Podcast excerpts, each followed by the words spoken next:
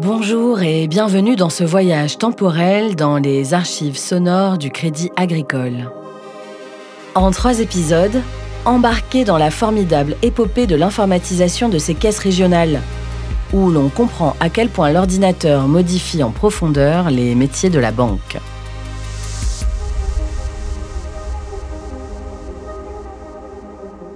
Chapitre 2 1974-1988 Le développement et la structuration d'une informatique départementale. Rappelez-vous, dans l'épisode précédent, des prémices d'ébauche de regroupement apparaissent. Pour autant, au cœur des années 70, le parc informatique des caisses régionales est encore pour le moins disparate. Elle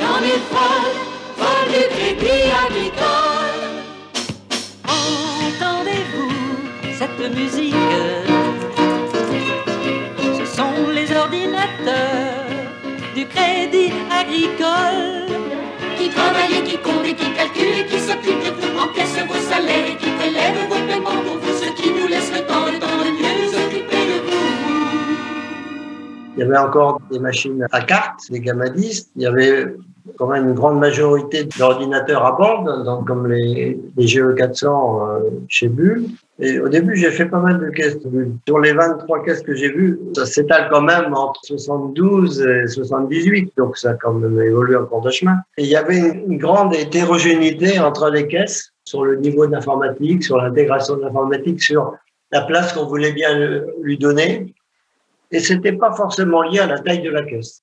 Dans ces années 70, je dirais que l'informatique était vue plus comme un outil de fonctionnement plutôt que comme un enjeu politique. Sans trop généraliser, les DG n'y mettaient pas tellement leur nez.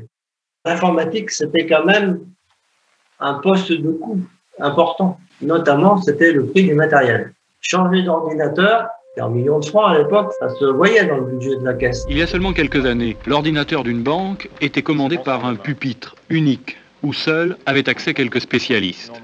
Aujourd'hui, de l'ordinateur central partent des fils, qui peuvent être ceux du téléphone, et qui aboutissent à une quantité de terminaux. Grâce à la télématique, l'ordinateur est passé du siège de la banque au guichet. Au-delà des coûts importants de l'informatisation des caisses, ce sont aussi deux mondes qui se rencontrent peu. Celui des utilisateurs qui travaillent dans les agences et celui des informaticiens. Et les utilisateurs, j'en ai vu qui n'étaient pas tous convaincus par l'informatique. Hein. Et il y en a même qui étaient assez euh, critiques vis-à-vis de l'informatique. Quand je suis arrivé, les utilisateurs, en fait, se plaignaient beaucoup des informaticiens, entre guillemets, euh, qui ne leur demandaient pas leur avis. Et c'était un peu ça le gros problème, c'est que, en fait, les informaticiens, ils s'intéressaient très peu à la matière bancaire, ils s'intéressaient surtout à écrire des programmes qui tournaient, et ils faisaient ça en se disant, de toute façon, ça sera toujours mieux que ce qu'ils font à la main. Et donc, l'expression de besoin des utilisateurs n'existait pas. Certes, les hommes systèmes, capables de faire du télétraitement et de gérer de la multiprogrammation, sont épatants. Mais il faut reconnaître qu'à cette époque, les projets ne sont pas documentés et le matériel d'une fiabilité limitée. Et donc, je suis revenu à l'informatique. J'ai découvert les problèmes de fiabilité. Tantôt, c'était des, programmes qui s'étaient plantés et qui avaient bloqué la production. Tantôt, c'était des erreurs d'exploitation dans le pupitrage ou dans le montage des bancs. Et puis, tantôt, c'était des pannes. La fiabilité des disques bulles à l'époque, c'était vraiment pas bon. Donc, si on avait une panne de disque en plein milieu de la nuit, ben, ça s'arrêtait et il fallait recommencer le lendemain matin. Moi, je me souviens bien que l'un des principaux soucis, c'était d'être capable de répondre à des milliers, des dizaines de milliers de clients qui étaient en direct sur le système d'information. Quoi. En Seine-et-Marne, on passait de 100 points de vente à des milliers, des dizaines de milliers de clients. Quoi. Et là, je me disais, non de Dieu, qu'est-ce que, comment on va faire? Comment ça va répondre? Qu'ils- Ils vont foutre le truc par terre. Quand tu avais trop d'accès, ben, le machin, il s'écroulait, quoi. Plaf, tout tombait, quoi. La vraie trouille, c'était ça. C'était euh, si, tout, euh, si tout tombe, s'il n'y a plus rien, euh, comment on fait, quoi? Je veux dire que quand on était en DOS, c'était une panne grave par mois. Des journées complètes sans informatique Ah oui. du tout. Ah oui, oui. rien, rien, rien. Mais il faut, il faut se souvenir qu'à l'époque, on avait par caisse régionale un ingénieur commercial et un ingénieur système d'IBM à demeure quasiment. Plus une équipe complémentaire en cas de souci, en cas de gros problème. Apparaît alors le poste de contrôle informatique, qui consiste à contrôler les supports d'information, c'est-à-dire ce qui rentrait et sortait de l'ordinateur. On imagine le caractère pugnace des artisans de cette informatisation progressive, surtout qu'elle se fait en parallèle sur tout le territoire français. Il y a au Crédit Agricole une tradition de coopération entre les caisses régionales, grâce à laquelle la caisse de Nantes travaille avec celle d'Amiens, celle de Reims avec Air sur Adour, sur des problèmes informatiques, financiers ou autres. C'était un peu une force des caisses régionales, c'est-à-dire qu'il y avait, il y avait quelques caisses qui étaient souvent devant, au niveau euh, applicatif comme au niveau technique.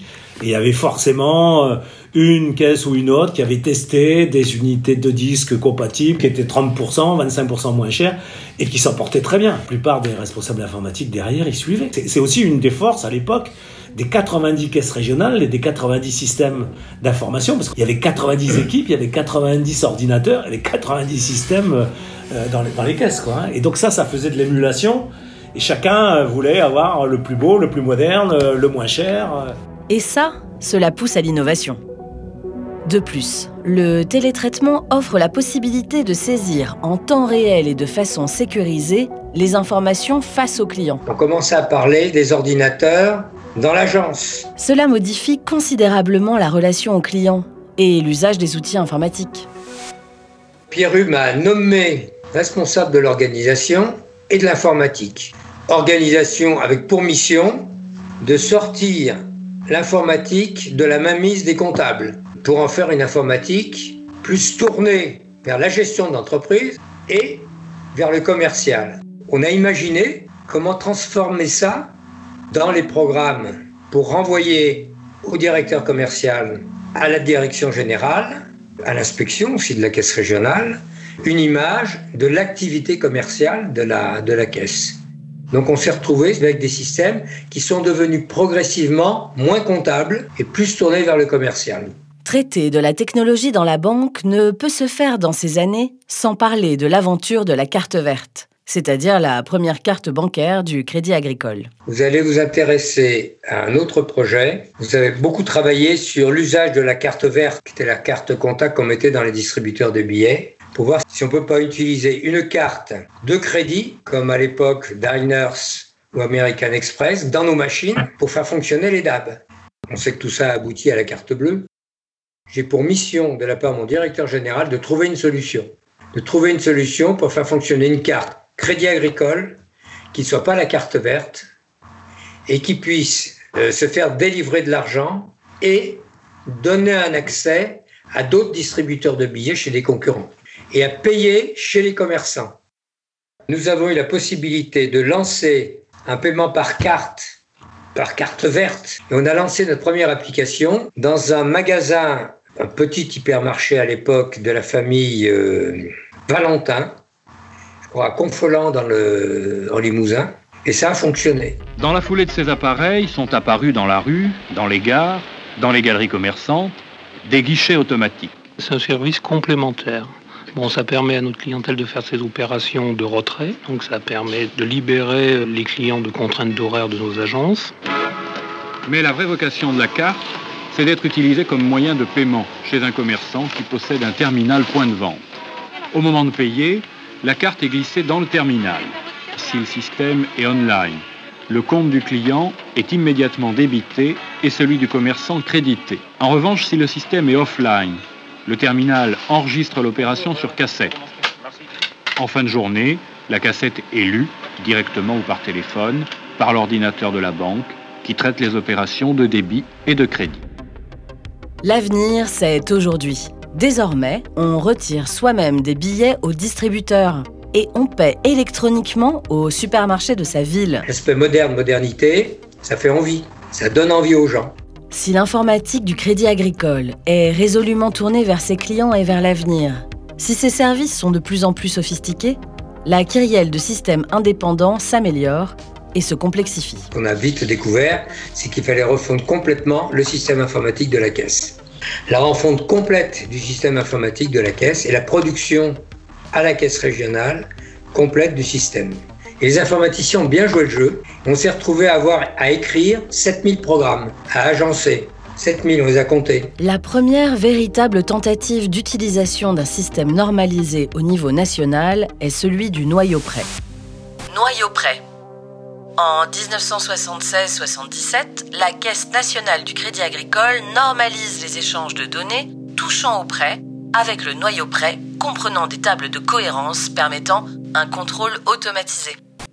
À partir du moment où le noyau prêt a été présent dans toutes les caisses régionales, ça a créé une base d'informations communes à toutes les caisses avec le même lexique, avec la même codification, ce qui était un terrain très très important pour pouvoir établir des logiciels partagés derrière. Dès lors, la voie semble ouverte à la planification.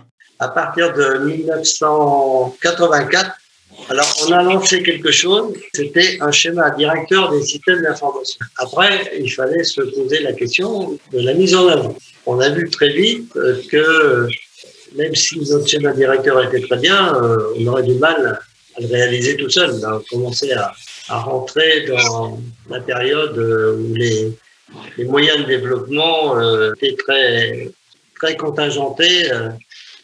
Avec notre schéma directeur, on s'est mis, euh, il était évident qu'on ne pouvait pas y arriver par nos propres moyens, donc on s'est mis à rechercher des partenaires. On rentre dans la phase des, des coopérations et des regroupements.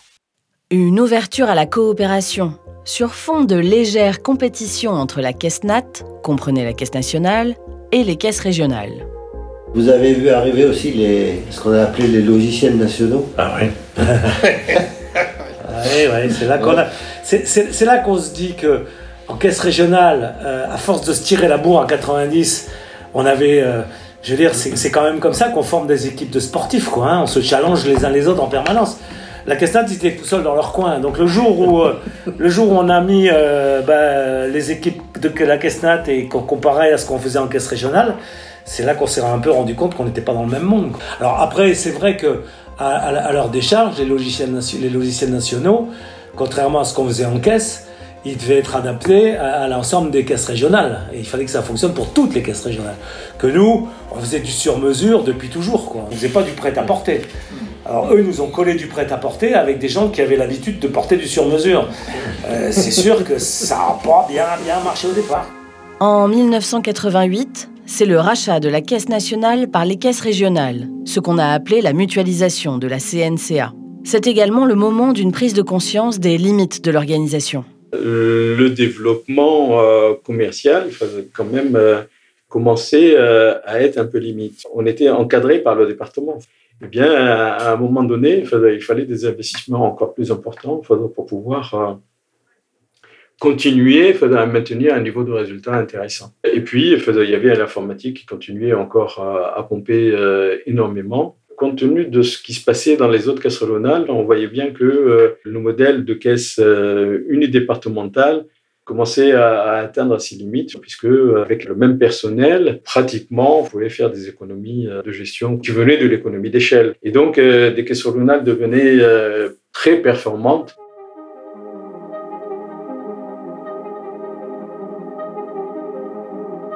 En 1987, les projets de regroupement informatique sont assez nombreux et se traduisent par un axe politique commun qui conduira au Congrès de Nice. Parallèlement, le Congrès de Strasbourg, en 1989, enclenche le processus de fusion des caisses régionales. Deux visions s'affrontent et il faudra enjamber les années 90 pour se rapprocher dangereusement de l'an 2000 et du passage à l'euro, événement majeur que le Crédit Agricole aura à surmonter. Mais ça, c'est au prochain épisode.